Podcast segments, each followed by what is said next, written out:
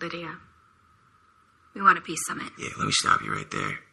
You don't think I considered that 18 months ago? which is why I'm asking you to convince him to meet. What if you're the only one that can stop this? There doesn't have to be a next. On either side, please. Meet with him.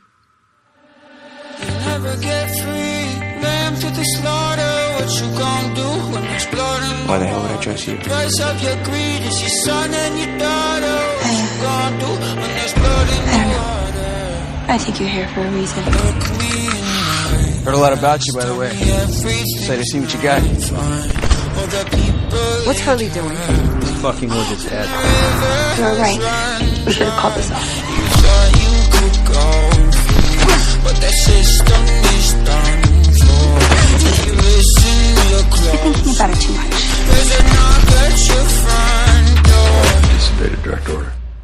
Maybe, yes. Your fucking job's to do what I fucking tell you to do. You'll never get free, lamb to the Why's this guy after you? What you gon' do when there's blood in the water? Lydia? The price of your Hey, you gonna fill me in here or what? your daughter. What you gon' do when there's The beginning of the end of the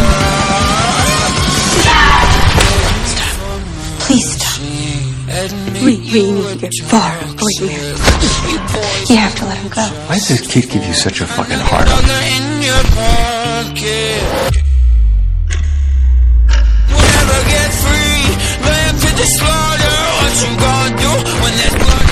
Full of water? shit. The price of your greed, your son and your daughter. What you gon' do when there's blood in the water?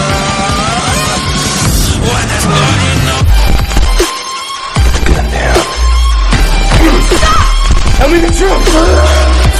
City person.